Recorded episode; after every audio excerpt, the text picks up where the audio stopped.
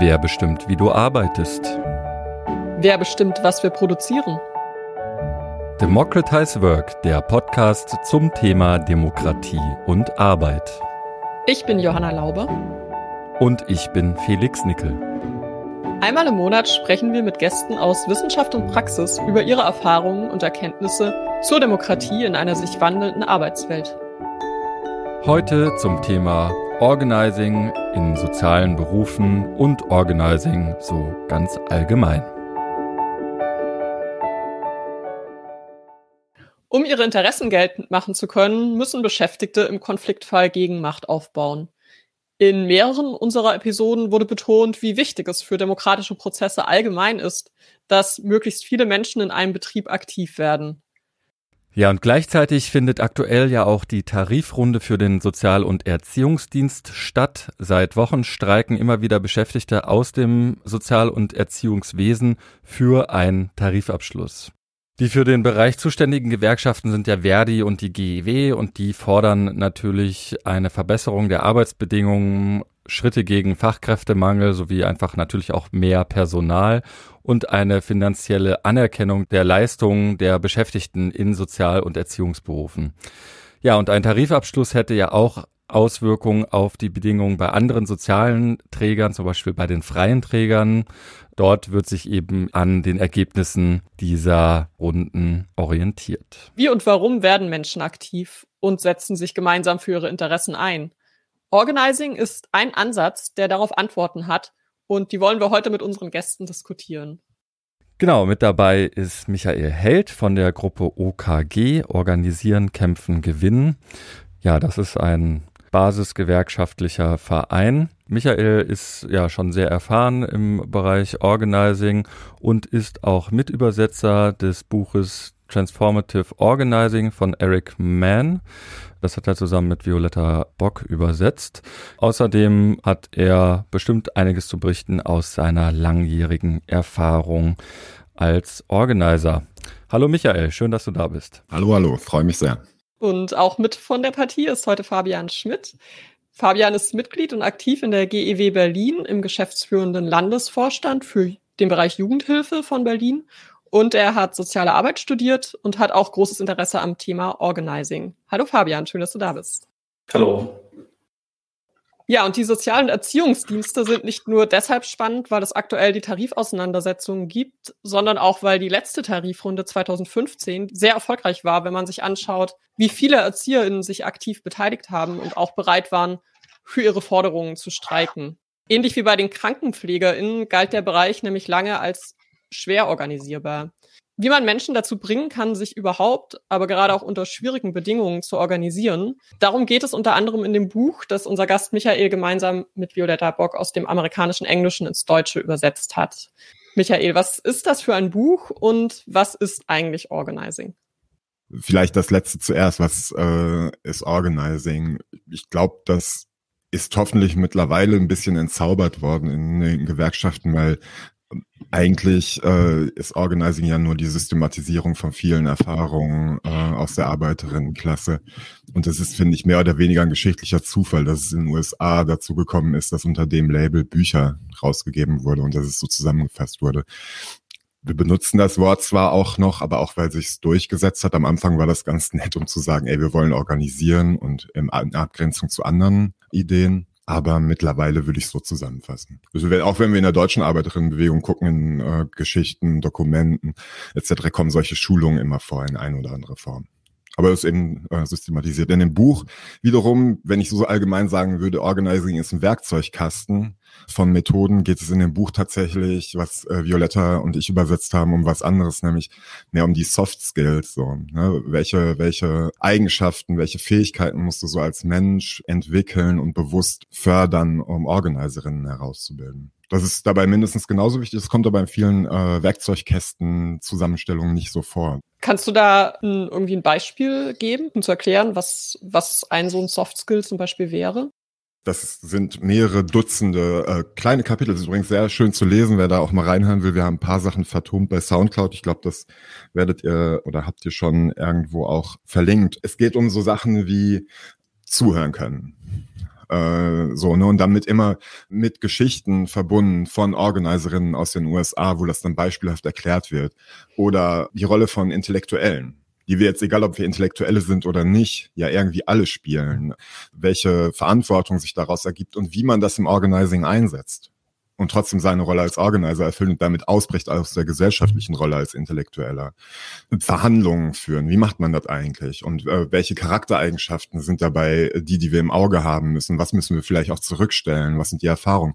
Was in dem Buch auch besonders ist, muss man sagen, er macht eine Abgrenzung, dazu kommen wir vielleicht gleich noch in verschiedene Organizing-Schulen und das fanden wir auch äh, wiederum erquicklich, darüber mal zu sprechen, weil das kommt oft gar nicht vor und alle tun so, äh, als wäre ihr Organizing-Modell das was allgemeingültig wird. Das wäre auch tatsächlich äh, meine nächste Frage gewesen, weil das ja Transformative Organizing heißt. Warum Transformative Organizing und was sind eben andere Arten von Organizing? Er sagt erstmal eben, es ist ein Werkzeugkasten. So, und Organizing ist in der, äh, nicht nur in der linken, sondern auch in der ganz breiten gewerkschaftlichen Debatte in den USA ja nun mal angekommen. Und ähm, und wenn man daran denkt, Leute, die sich damit beschäftigt haben, ähm, finden ja sofort Geschichten von Leuten, die haben bestimmt viel gemacht, bestimmt viel Gutes, aber auch Dinge, die mehr ins Sozialarbeiterische gehen, so Community, gerade im Community Organizing. Und er sagt, na gut, eigentlich kann man drei äh, Grundstrukturen äh, auseinanderhalten, nämlich rechtes Organizing. In Klammern, das finde ich auch echt, sollte man nicht so viel drüber reden, nicht, dass die Rechten in Deutschland auf so eine Idee kommen. Das äh, beruht aber dann oft auf eine Angst anzuknüpfen, die Menschen haben, an eine Hoffnung auf was Vergangenes, scheinbar Besseres. Ne? Ähm, das grenzt da einmal ab zu pragmatischem Organizing, dass er eben so beschreibt, das können kennen wir vielleicht auch so aus Stadtteilläden, von, die von der Stadt gemacht werden. Die probieren ja auch Communities zusammenzubringen, etc. Am Ende geht es denen aber, und deswegen pragmatisch, um den Machterhalt um den Erhalt des Bestehenden. Und hm, da werden dann selbst Umstrukturierungsprozesse in Stadtteilen oder auch in Betrieben, das gibt's ja auch, ganz bewusst organisiert, dass alle Interessengruppen, die man so erkennen kann, befriedet werden und das möglichst ein lautloser Prozess ist, wo alle sich mitgenommen fühlen.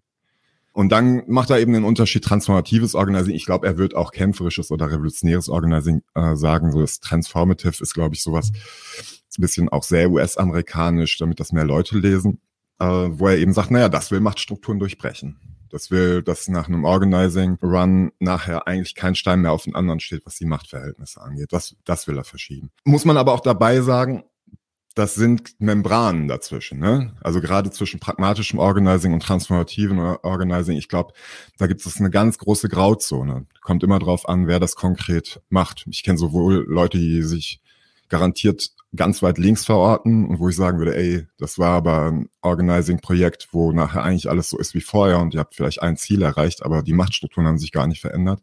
Und es gibt äh, Leute, die wollen das gar nicht, aber wollen die Leute tatsächlich mitnehmen und dabei kommt raus, dass sich da die Machtstrukturen verschoben haben. Also es ist nicht so eindeutig. Das muss man immer im Kopf haben, damit das nicht so moralisch wird. Du meintest ja gerade schon, dass insgesamt ja, kommt ja der Organizing-Begriff und eben auch, wie du schon meintest, viele dieser Organizing-Bücher aus den USA. Würdest du sagen, dass es da eine, ja, eine, mehr als nur eine Sprachübersetzung quasi braucht, dass es da äh, eine Anpassung braucht für den deutschen Kontext? Teils, teils. Also so, also auch die deutsche Gesellschaft ist ja nicht einhellig. Zum Beispiel, ne, äh, klar, manche Sachen funktionieren besser, manche schlechter.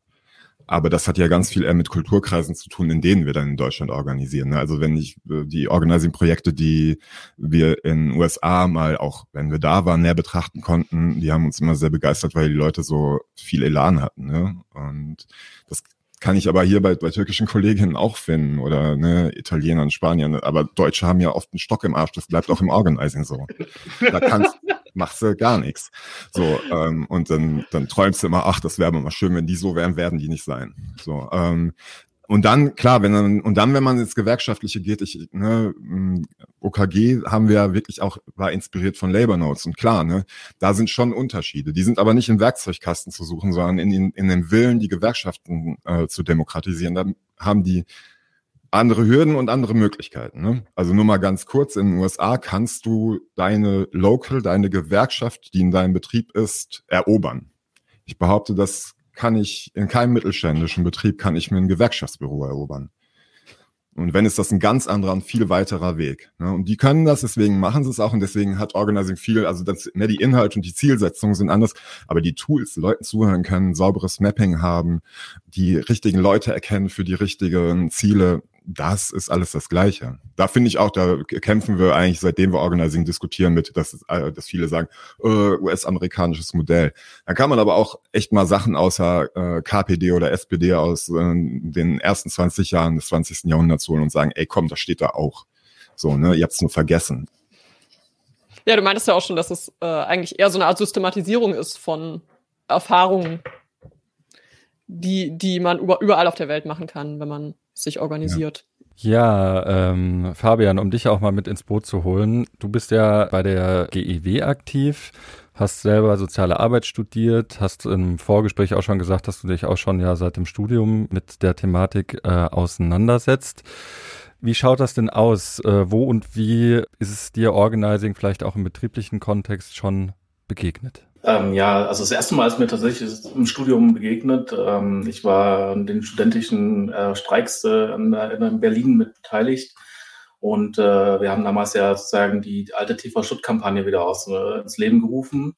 Und da haben wir dann geguckt, was für Methoden können wir anwenden und äh, wo können wir uns Hilfe holen und äh, haben uns dann eben auch äh, einige Organizing-Workshops zum Beispiel dann, also über Verdi und äh, auch die GW organisiert.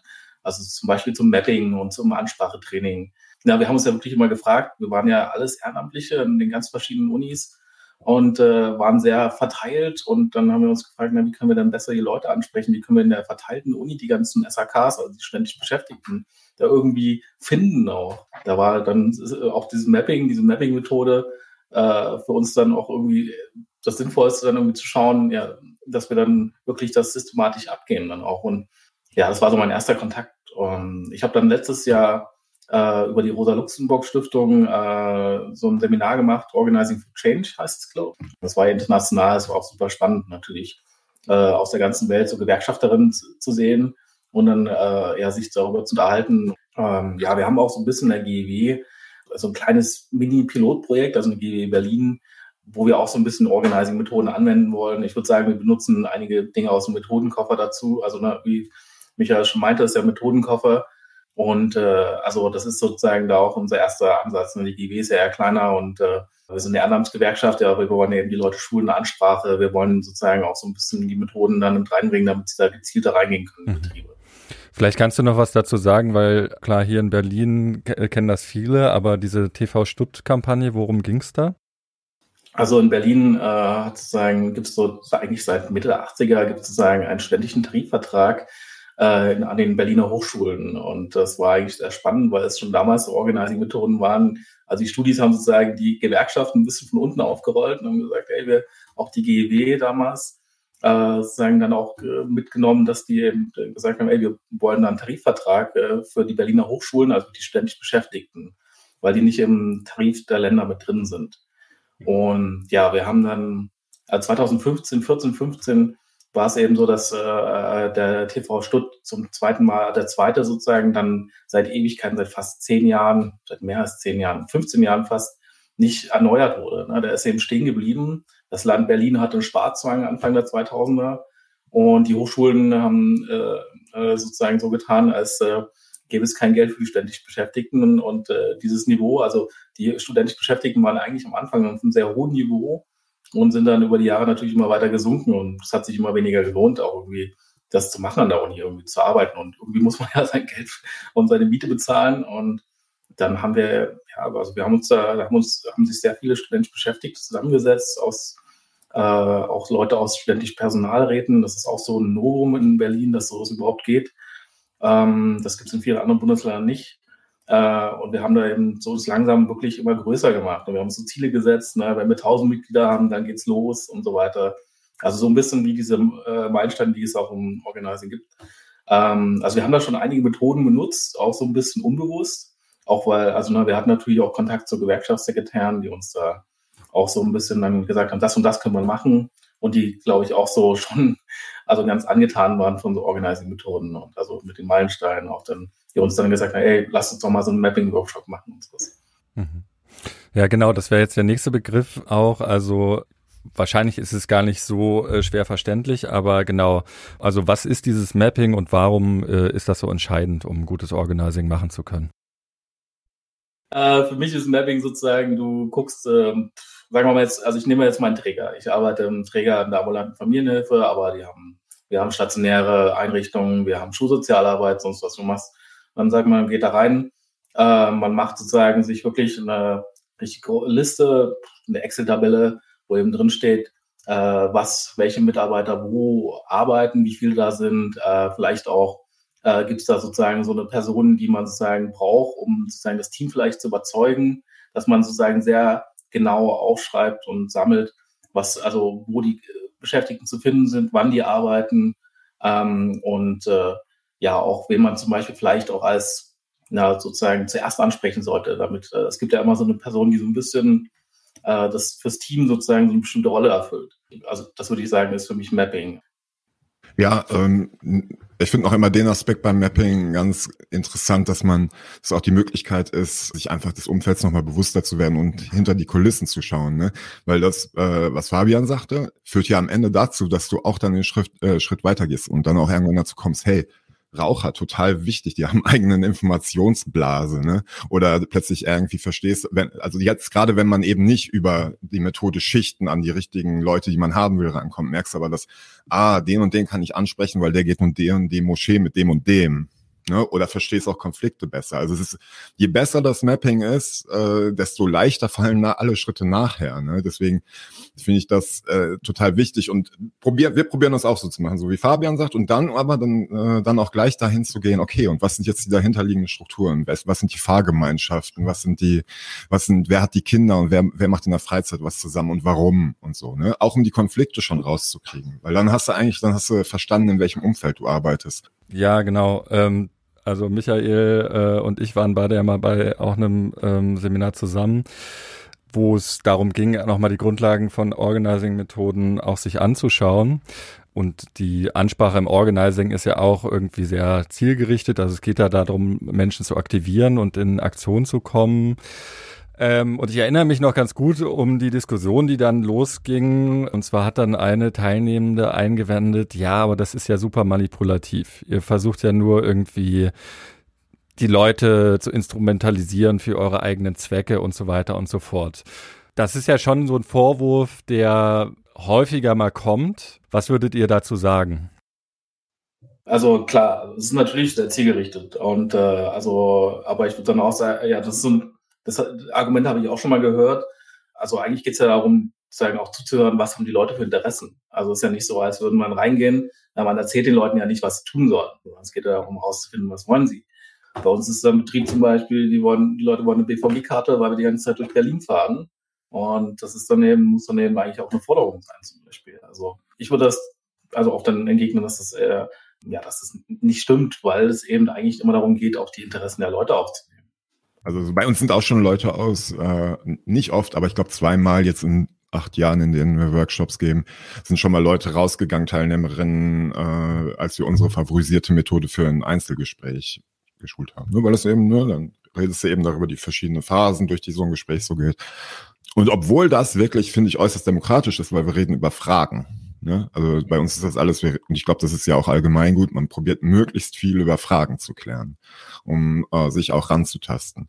Und ich glaube, das ich glaube, für viele, die den Punkt überspringen und nicht vorher schon vielleicht einen Vorbehalt hatten, gilt das nicht, weil die verstehen, dass das schon mittelfristig nicht funktionieren wird, wenn man da anfängt zu manipulieren. Es geht ja um das Gegenteil. Es geht um rauszufinden, was sind die wirklich gemeinsamen Sachen, was sind die konkreten Probleme und wo haben wir uns vielleicht auch geirrt, wenn wir schon ein Ziel im Kopf hatten, das zu überprüfen. Das ist das Gegenteil von Manipulation, finde ich. Aber es wäre schon es kommen politisch geschulte Leute auf eine Art und Weise und methodisch geschulte Leute in Unternehmen und also klar, versuchen im Int oder mit, mit den Beschäftigten zu arbeiten.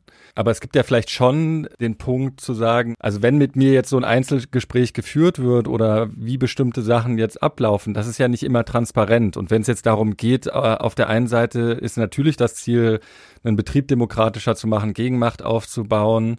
Aber das Wissen ist ja am Anfang zumindest von solchen Organisierungsprozessen schon immer sehr stark auf, auf der Seite der OrganizerInnen. Ist das vielleicht schon ein Problem, dass es ein Demokratiedefizit da gibt? Glaube ich nicht, weil, äh, weil na, erstmal klar, ich bin auch, ähm, ich bin jetzt Mitte 40, bin auch schon in drei Betriebe gegangen und da war klar, da will ich es eigentlich organisieren. So, das kann man mir jetzt vorwerfen, dass ich die alle manipulieren wollte, aber ich bin immer da reingegangen und habe mit der Grundbehauptung, weil das meine politische Überzeugung ist, da gibt es Widersprüche im Betrieb und ich bin sicher, dass es wichtig ist, dass möglichst viele Kolleginnen mit diesen Widersprüchen umgehen lernen. Du äh, organisierst dann Leute, führst mit denen Gespräche und irgendwann sind diese Leute bei dir auf Organizing-Schulungen und dann schulst du mit denen eins zu eins Gespräch genauso wie du es mit denen gemacht hast. Und das war, ich habe ich nie negative äh, äh, Rückmeldungen bekommen, sondern einfach nur, aber wie gut, du hast mir damals voll geholfen, weil das und das war mir gar nicht klar. Du hast eine richtigen Fragen gestellt. Jetzt verstehe ich, warum du das gemacht hast und na, baba. Das war ja ein richtiger Eindruck. Ich hatte ja auch wirklich nicht vor, ihr was in den Mund zu legen. Ich wollte was von ihr hören und ich habe gehofft, dass wir uns dann finden. So, und das ist gelungen linke Politik funktioniert doch nicht so, dass wir äh, zur Revolution aufrufen und die äh, und das gelingt dann und wir haben gut manipuliert. Entweder es gelingt uns an tatsächlichen äh, realen Problemen anzusetzen, dann gehen Leute mit oder es verpufft. Und wir haben irgendwas gesagt, was vielleicht abstrakt richtig ist, aber konkret nicht ankommt. Mhm, mhm. Ja, um jetzt nochmal zurückzukommen zu aktuellen Kämpfen. Fabian, du bist ja bei der GEW aktiv und arbeitest selber auch im sozialen Bereich. Das hatten wir ja auch schon mal in der Episode zu den Kämpfen an der Charité. Ähnlich wie dort ist es ja so, dass wenn sich Beschäftigte organisieren, vielleicht auch in den Streik treten und so weiter, ja nicht nur einfach eine Produktionsstraße stillsteht, sondern ja tatsächlich die Klientinnen, Patientinnen, die im Zentrum der Arbeit stehen, ja auch davon betroffen sind. Was würdest du sagen, sind dann in diesem Feld eben Punkte, die dann nochmal anders laufen müssen in Bezug auch auf die Organisierung von Beschäftigten? Ähm, also ich habe auch ein bisschen die Krankenhausbewegung verfolgt und fand das, ne, also von den Problemlagen, also was vielleicht noch beim Organisierung, äh, worauf, man achten muss, schon ähnlich zu uns. Also gerade was so die Verantwortung angeht, die wir also sozusagen gegenüber unseren Adressatinnen sozusagen empfinden.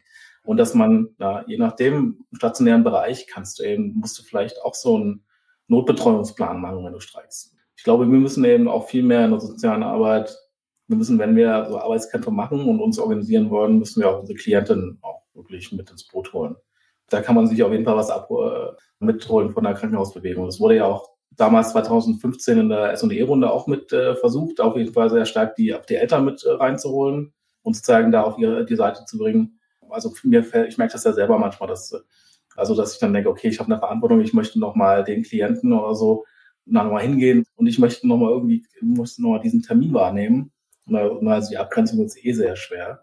Genau, das ist natürlich, äh, hält vielleicht auch einige Kolleginnen dann ab, wirklich einen Arbeitskampf zu gehen. Und da muss man, glaube ich, dann auch irgendwie versuchen, damit zu arbeiten und zu sagen, ja, du tust den Leuten eigentlich keinen Gefallen, wenn du sozusagen immer nur alles runterschluckst. Also sozusagen einfach nicht für deine eigenen Rechte kämpfst. Das, mhm. Äh, mhm. Willst du was ergänzen, Michael? Ja, gern. Das würde ich aber eher als eine besondere Chance äh, darstellen. Also erstmal ein Detail bei unseren Schulungen ist es immer so, irgendwann kommt es zu dem Punkt, dass jemand, äh, irgendeine Kollegin sagt, ah, bei uns ist alles anders und bei uns ist alles besonders. Deswegen haben wir uns angewöhnt, immer zu sagen, ja, ja. Gibt Besonderheiten, muss man auch wirklich ernst nehmen. Die sind ja jeder Arbeitsplatz, alles ist besonders. Und trotzdem geht es unterm Strich immer, dass unsere Chefs wollen viel Arbeit für wenig Geld, wir wollen wenig Arbeit für viel Geld und in dem Spannungsfeld spielt sich das alles ab, alles. So, ich finde, das Besondere ist, ist eine Chance. Ne? Es ist eine Chance irgendwie, dass du ein gesellschaftliches Bündnis mit äh, den Leuten eingehen kannst, die du im Lohnarbeitsverhältnis triffst. Das Problem ein bisschen dahinter ist, du, äh, das Bündnis muss trotzdem von den Kolleginnen geführt werden. Aus diesem Verantwortungsbewusstsein, was ja gut ist, weil da wird eine gesellschaftliche Aufgabe übernommen. Ne? Und das ist den äh, Leuten im Lohnarbeitsverhältnis dann total klar. Manchmal wird das auch zu einer falschen Treue äh, den Leuten gegenüber und äh, das Selbstbewusstsein so, ey, aber am Ende verdiene ich hier nur meine Kröten, ist noch schwieriger zu vermitteln als äh, äh, im Beruf und die Chance damit vertan, das Bündnis systematisch zu schließen, sondern das wird dann so herzmäßig gemacht und dann wird's gefährlich. Das finde ich ist eine Besonderheit, aber in den ganzen eben im Krankenhaus, in den ganzen Berufen, wo du mit Menschen hast und wo du eine gesellschaftliche Aufgabe überfüllst und nicht eine, eine reine Produktion. Das ist schwierig. Ihr habt ja beide nun schon äh, auch Erfahrungen äh, gesammelt. Vielleicht äh, könnt ihr noch mal was dazu äh, erzählen, was ihr da so konkret gemacht habt und welche positiven, aber auch Herausforderungen, Erfahrungen ihr da gesammelt habt. Also ich würde sagen, ich mache es wirklich jetzt als Beschäftiger, gar nicht so als GEW-Funktionär oder so. Ne? Ich mache es wirklich als jemand, der in der sozialen Arbeit da im Betrieb beschäftigt ist also wir haben eigentlich das, äh, die ähm, Betriebsgruppe gleich nach dem TVL-Abschluss dann irgendwie gegründet, weil wir gemerkt haben, okay, da, wo sind denn unsere Erhöhungen jetzt? Also ne, die, äh, wir haben dann, also dann haben wir irgendwie so eine mickrige Lohnerhöhung bekommen und das war so ein bisschen der Startschuss. Also es hilft da natürlich immer sozusagen auch noch was zu haben, wo man sich irgendwie reiben kann. Also ich fand, wir haben dann eben relativ schnell sehr viel Druck im Betrieb aufgebaut, um dann auch nochmal einen Corona-Bonus zu bekommen. Und äh, jetzt war auch noch, wurde auch nochmal nachverhandelt. Also genau, es war so ein Erfolg. Gleichzeitig war es eben noch zu Corona-Zeiten, wir haben uns nur digital getroffen. Das war eben super schwer. Wenn man sich nur digital trifft, dann sozusagen auch diese persönliche Ansprache zu machen. Also ich treffe sozusagen mal die Leute in meinem eigenen kleinen Team, aber die ganzen anderen gar nicht. Und ich bin natürlich, also ich arbeite einfach äh, praktisch Vollzeit und dann kann ich eben nicht irgendwie nochmal in andere Einrichtungen gehen. Das ist, fällt mir dann auch schwer. Also ich, muss auch sagen, da komme ich auch an meine Grenzen. Also und ich merke dann auch, es gab dann sozusagen nach unserem Erfolg mit der Corona-Zulage, gab es dann so ein kleines Down. Ne? Und das muss man wieder uns neu aufbauen und neu finden. Und äh, ja, hoffentlich jetzt auch mal irgendwie Präsenz mehr. Ja, wir sind auch noch am Anfang und äh, jetzt ist es Betriebsratswahlen und danach muss geht's noch mal weiter. Und irgendwie ist das Ziel natürlich schon mal einen Tarifvertrag irgendwie hinzubekommen. Ähm, aber wir sind, glaube ich, da wirklich noch am Anfang und eben äh, alles selbst organisiert. Ne? Da ist niemand, da ist keine Organizing-Kampagne dahinter oder so gerade. Meine Erfahrungen waren gar nicht so unähnlich. Ne? Dieses, dieses, dass man auch bei mir war wichtig, Grenzen zu akzeptieren, ne? auch wenn man sie immer wieder durchsprechen will, auch persönliche Grenzen in so einem Prozess äh, ähm, zu akzeptieren und gleichzeitig das aufrechtzuerhalten, was bei uns bei UKG ja wichtig ist, dass Organizing eine Sache von Ehrenamtlichen vor allen Dingen sein muss, kontra der Vorstellung, das machen Leute, die Geld dafür kriegen. Ne? Also es, äh, so, beides ist wichtig, zweifellos, aber die Basis sind immer Kolleginnen und auch, das gilt auch für die Anwendung von Organizing-Tools. was, was so eine Erfahrung war, die ich noch danach ich glaube, ich habe dazu auch mal einen Artikel geschrieben oder mal was äh, so irgendwie mal probiert, das zu systematisieren, ist eigentlich, wie wichtig es am Ende doch ist, dass ganz konkrete, so sehr ich dafür bin, Organizing-Prozesse nicht von politischen Organisationen führen zu lassen, dass diese Stabilität eben doch viel damit zu tun hat, inwieweit es dann gelingt, Kolleginnen allgemeinpolitisch zu stabilisieren und einzubinden. Auch einfach um Niederlagen zu verarbeiten. Ne? Bei uns ist auch immer ein Bestandteil, eigentlich die wichtigste Fähigkeit, die wir uns antrainieren müssen, ist es, Niederlagen sauber zu verarbeiten. So, so dass man danach auch nochmal weitermachen kann und akzeptieren und verarbeiten, weil neun von zehn Organizing Runs enden bekanntlich nicht mit der Weltrevolution. Genau, aber das Auf und Ab ist schwer zu ertragen. Das, das, äh, das kenne ich auch, weil dann hat man jahrelang äh, dran gearbeitet und dann merkst du, okay, eigentlich nur die, also auf einer Zehnjahresfrist sind es eigentlich dann nur noch die, wo es die mehr oder weniger damals, also ging mir so damals zufällig äh, gelungen ist, die an andere politische Projekte zu binden, wo Kolleginnen ein Allgemeinbild von der Gesellschaft kriegen, dass sie über solche Niederlagen trägt. Und damit meine ich nicht, ich äh, bin auch immer nicht so, dass ich sage, ey, geht alle in die und die Organisation. Aber ich bin mittlerweile viel mehr froh, wenn Leute sich allgemein politisch einbinden, äh, während ich früher so eine Skepsis äh, hatte, gerade im Betrieb, ey, was hat der vor, wenn der mit seiner Organisation hier sich vorne dran stellt an Kämpfen. Mhm, mh. Jetzt hast du das kurz gerade schon angesprochen, das würde mich nochmal interessieren. Was ja auch immer wieder diskutiert wird, ist halt, also wie schaffen wir es, eine äh, ne, ne nachhaltige Organisierung im Betrieb zu schaffen. Ne? Also so diese, diese basisorientierte Arbeit versus Genau, es gibt dann so eine Hochphase von Organisierung und danach gehen dann Betriebe wieder bei den DGB-Gewerkschaften in so die Normalbetreuung und der Gewerkschaftssekretär, die Gewerkschaftssekretärin kann, wenn es gut läuft, vielleicht einmal im halben Jahr vorbeischauen. Ne? Was ist da wichtig, um das zu erreichen? So eine Nachhaltigkeit. Vielleicht zwei Ebenen. Einmal, dass, dass wir, also wir haben uns als OKG auch öfter gefragt, haben eine Existenzberechtigung? Es gibt die RLS, es gibt Organizing, die machen gute Sachen und so finden wir auch wirklich gut. Das ist nicht dahergesprochen, finden wir wirklich gut und es hat auch wirklich ja Sachen verschoben, die wir super wichtig finden und äh, auf deren Grundlage jetzt alle weiterarbeiten können. Und gleichzeitig Wir hatten auch schon äh, Workshops zum Thema Ich bin ein Organizing-Opfer. Ne? Weil, weil das ja auch Scheißerfahrung für Kolleginnen ist, in solchen Kampagnen teil zu sein und dann zu merken, okay, okay, aber vieles von dem, wo nachher so ein Eindruck erweckt würde, es ging jetzt ewig so weiter, stimmt gar nicht, sondern die Tarifrunde ist vorbei. In Klammern, deutsche Besonderheit, nach der Tarifrunde geht's erst richtig los. Ne, wenn die Tinte noch nicht trocken ist, überlegt sich die Gegenseite schon, wie sie, äh, wie sie einen Tarif hintenrum in der Praxis aus, äh, ausschalten kann, sei es durch Arbeitszeitbetrug oder doch anders eingruppieren oder irgendwas. Ne, danach geht der Kampf ja meistens los. Nicht, das ist nicht die Tinte auf dem Papier, die wichtig ist, sondern auch da ähm, die äh, betriebliche Durchsetzungskraft dessen, was da steht. Naja, und das hat dann wiederum viel mit Demokratisierung zu tun. Das ist der zweite Punkt. Ich finde, das ist auch was, das sollten wir mehr diskutieren. Das, äh, ne, also das Organizing im Betrieb, und mir ist das Betriebliche wichtig, ich würde immer sagen, es ist eine betriebliche Sache, ich will betriebliche Basis aufbauen.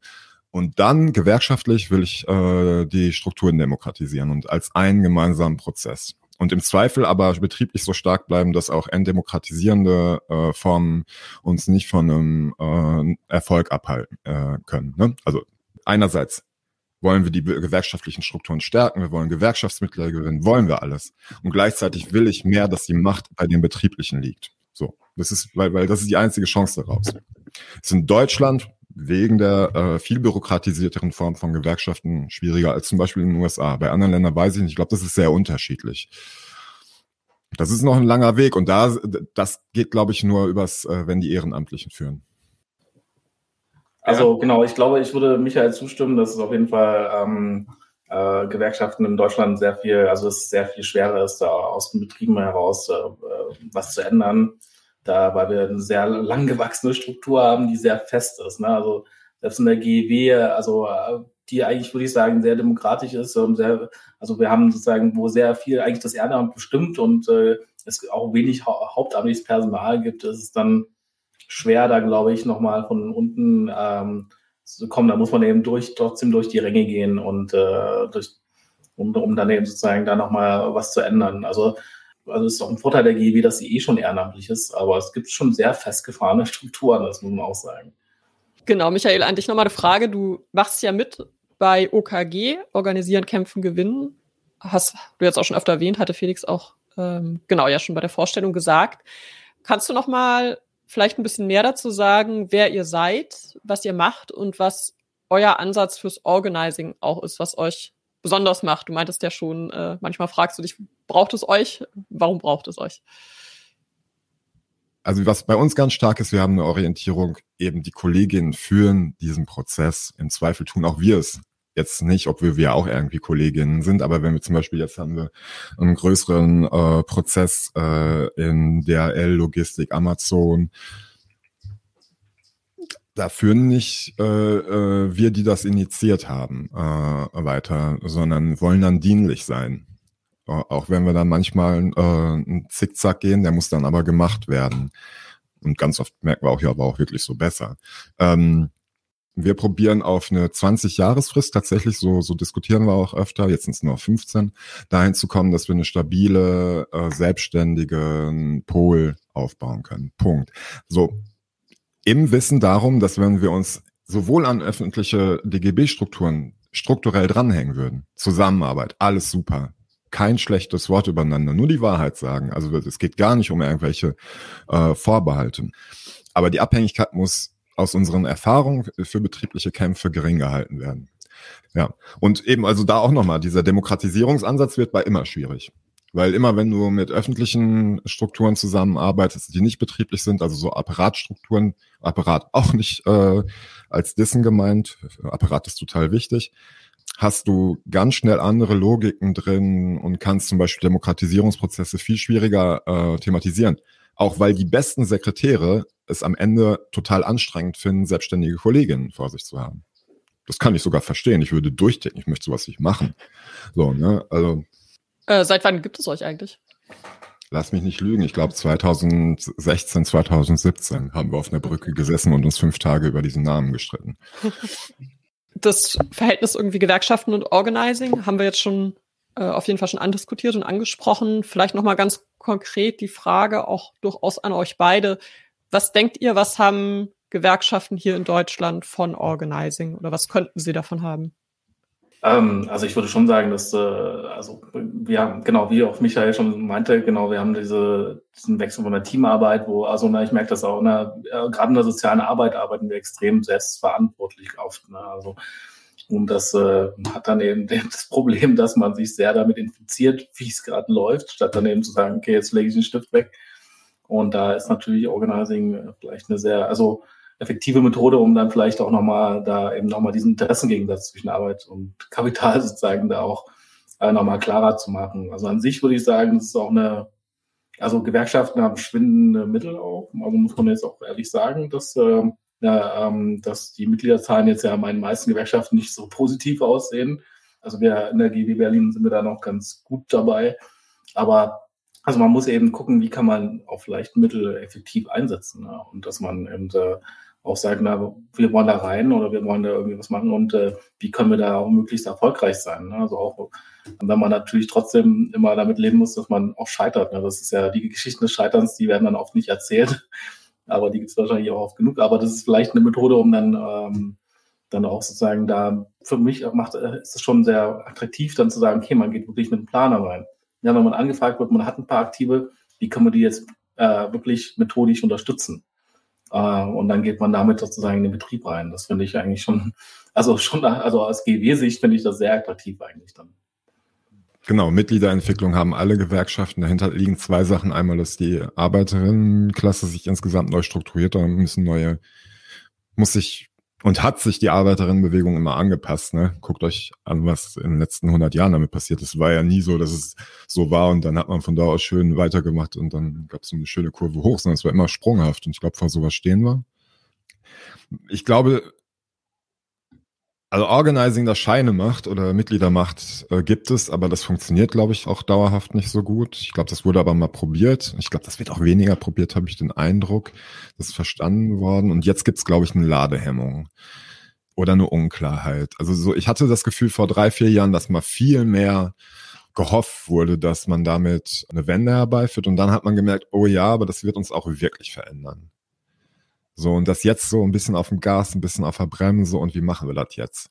Weil ehrlich, die, auch die Sekretärinnen, die wir kennen, die Organizing-Sachen machen, die haben sich damit ja nicht nur Freude ins Haus geholt, sondern erstmal auch viel, viel Arbeit. Ne? Und die tun mir wirklich richtig leid. Wir können ja nichts dafür, dass äh, da, wo sie jetzt sind, vorher vier Sekretärinnen gearbeitet haben und jetzt Kolleginnen, die wirklich was wollen, auf sie zudampfen nach so einem Prozess und sie das ja oft gar nicht richtig wechseln können. Und es dafür dann eben noch keine Lösung gibt, weil dann trotzdem die Gewerkschaft so funktioniert, dass sie ihre Tarif, wie, wie, eine Partei ihre Wahllogik hat, die Gewerkschaft ihre Tarifkampflogik. Äh, und das, die geht nicht mehr so auf. Und dann, das muss ich noch finden. Ich glaube, wir sind gerade in einem ganz komischen mm, Prozess, wo das gärt im Hintergrund. Aber deswegen verkaufe ich nicht mehr so gern Organizing als das, ey, da kriegt ihr mehr Mitglieder, weil, weil ich kenne mittlerweile auch Leute, die haben dann davor Angst. Aber, äh, aber schon unausweichlich, sich damit zu beschäftigen, um sich neue Bereiche zu erschließen, weil dafür ist es da. Mein Eindruck war in den letzten Jahren, dass Organizing in ja, außerbetrieblichen Bewegungen eine größere Rolle spielt. Ich weiß, beim Klimastreik wurden, wurden da Methoden angewandt, auch durchaus erfolgreich. Teilweise auch in Kooperation äh, mit gewerkschaftlichen äh, kämpfen im öffentlichen Nahverkehr. Ich weiß, dass es im Frauenstreik äh, in Deutschland diskutiert wird, Organizing stärker zu nutzen. Und wir hatten uns auch gefragt in der Vorbereitung, klar, der Betrieb, irgendwie die lokale Basis ist total wichtig und der Ausgangspunkt. Aber welche Rolle spielt oder wie verbindet man das mit der gesamtgesellschaftlichen Veränderungsperspektive hin zu einer Demokratisierung der Gesellschaft, ja, in allen ihren Aspekten? Mm. Also erstmal zu der äh, Aufteilung, die du machst. Das ist auch meine persönliche Erfahrung. Ne? Wir machen länger betriebliches Organizing, aber auch äh, seit jetzt sechs Jahren hier äh, im Stadtteil, wo äh, ich lebe, Organizing-Projekt entlang eines Stadtteilladens. Und was du sagtest, ne, Frauenstreikbündnisse, wir machen Nahverkehrsinitiativen, bla bla, Mietenkämpfe und bla bla bla. Nicht auf dem Level, so wie das in Berlin ist, gar nicht. Auch weil unser Schwerpunkt tatsächlich wenn wir es uns aussuchen müssen, betriebliches. Aber klar, dann nur, da werden auch die ganzen Organizing-Erfahrungen etc. und Methoden angewandt. Und das ist auch gut so, weil mm, wir brauchen ja, auch wenn ich von meiner politischen Haltung her bin ich der Meinung, dass Arbeiterinnen ähm, die Veränderungsprozesse anführen müssen und auch bewusst, sie müssen sich bewusst sein, dass sie die sind, die ähm, da prägen, eine Gesellschaft prägen wollen. Und dann weiß ich aber auch, äh, dass das so nicht sauber ist, sondern dass man ein breiteres Bündnis, dann trotz gesellschaftliches, echtes Bündnis braucht, um äh, gegen das, was uns gerade um die Ohren fliegt, anstinken zu können. Und dass das auch gut so ist, weil wir auch eine andere Perspektive für eine Gesellschaft haben. Und das setzt sich für mich um in den Stadtteilen. Ja, also, also ich fand auch, äh, gerade bei Deutsche Wohnen in Eignen gab es ja auch sozusagen schon oder Organizing-Ansätze. Und ich habe da äh, auch in der letztes Jahr dann auch manchmal mit unterstützt und dachte dann auch, ja, das sind ja genau, das sind eigentlich äh, waren das solche Ansätze und äh, Ansprache, ne, Trainings und so weiter. Und also ich finde auch gerade so eine die Idee von Stadtteilgewerkschaften interessant. Ähm, ich wohne in Weddingen zum Beispiel, da gibt es sowas auch, da gibt es hier Hände weg vom Weddingen zum Beispiel. Und äh, da sind ja auch sehr viele Sozialarbeiterinnen äh, aktiv, die dann eben sozusagen auch schon Bewusstsein dafür haben, dass man mit Organizing, also wir, wir kriegen ja auch in unserem Studium auch so Organizing-Methoden gelehrt, ne? also auch wenn es um Streetwork geht und so weiter. Und dann äh, gibt es schon noch ein paar, also da gibt es dann diese schon äh, politischeren äh, Sozialarbeiterinnen, die dann auch sehr aktiv in solchen Stadtteilgewerkschaften oder äh, Initiativen sind, um da eben lokal eben dann auch wirklich äh, die Leute zu organisieren, zu gucken, was wollen die, und äh, also ich glaube schon, dass es also umso mehr Leute damit Erfahrung äh, sammeln und eben auch im besten Fall auch wirklich positive, aber überhaupt auch mit den Methodiken, umso besser ist das wirklich für eine Gesellschaft, weil es natürlich auch empowert dann. Ne? Also zu merken, okay, ich bin nicht machtlos gegen irgendwelchen Mietkonzerne, also hier ne, irgendwelche Immobilienkonzerne oder ich bin, ich bin Fahrradfahrer, ich bin so wütend manchmal über den Fahrradwegausbau in Berlin. Ich bin froh, dass ich äh, bisher immer glimpflich davon gekommen bin, aber das glaube ich, Organizing total wichtig eigentlich. Man muss ja die Leute vor Ort überzeugen, dass eben eine lebenswerte Stadt auch anders aussehen kann, ähm, zum Beispiel. Ne? Und also und umso mehr das aus meiner Sicht dann eben auch diese Erfahrungen machen, also ne, selbstwirksam zu sein, umso besser ist das auf jeden Fall. Also das ist eine Riesenchance für unsere Gesellschaft, dann, dass eben die Leute selbstwirksam sind, dann vielleicht auch ne, die, selbst die ähm, die Gesellschaft mit äh, irgendwie gestalten wollen. Also das ist ja eine Riesengefahr auch, wenn, also umso mehr Leute sich da irgendwie abkapseln und gar keine Chancen für sich sehen. Also deswegen würde ich sagen, um, umso mehr Organizing im ähm, Stadtgebiet, umso besser. Ähm, und äh, ja, auch diese Kollegen, dann aus die, die Sozialarbeitskollegen aus den Stadtteilgewerkschaften, die spülen ja dann auch manchmal in die GEW mit rein oder und die bringen dann auch mal alles durcheinander. Und das ist ja auch gut, ist uns, für uns auch gut. Und ich bin dann ja manchmal so ein Hybrid, ich bin sozusagen im Kader und gleichzeitig bin ich aber auch der Basis. Und äh, ich bin ja trotzdem in der Rolle drin und das äh, also knallt dann immer mal wieder, aber umso besser, also umso mehr, umso besser, auch wenn es anstrengend ist. Also, also ich finde es auch genau, mehr Organizing überall. Das äh, wird der Ausblick sein. Ja, das ist jetzt natürlich ein äh, flammender Appell nochmal zum Abschluss. Ähm, ja, wir hoffen, wir konnten euch ein ja etwas differenziertes Bild äh, zu dieser Thematik Organizing hier liefern. Wir bleiben auch weiter an dem Thema dran. Erstmal euch, Fabian und Michael, vielen herzlichen Dank, dass ihr hier wart. Es war ein spannendes Gespräch. Links zu einzelnen ja, AutorInnen, Texten und Initiativen, die im Gespräch aufgekommen sind, zum Beispiel Labor Notes, findet ihr wie immer in den Show Notes. Vielen Dank euch, dass ihr zugehört habt. Äh, wir freuen uns nach wie vor über Kommentare an unsere Mailadresse. Schreibt uns einfach an podcast.fnpa.eu und folgt uns auch gerne auf Twitter unter @demoworkpod. Ja, in der nächsten Folge wollen wir das Thema Organizing nochmal vertiefen und greifen dazu auch das Thema Wirtschaftsdemokratie nochmal auf und schauen, wie sich das verbinden lässt. Macht's gut, bis zum nächsten Mal. Tschüss.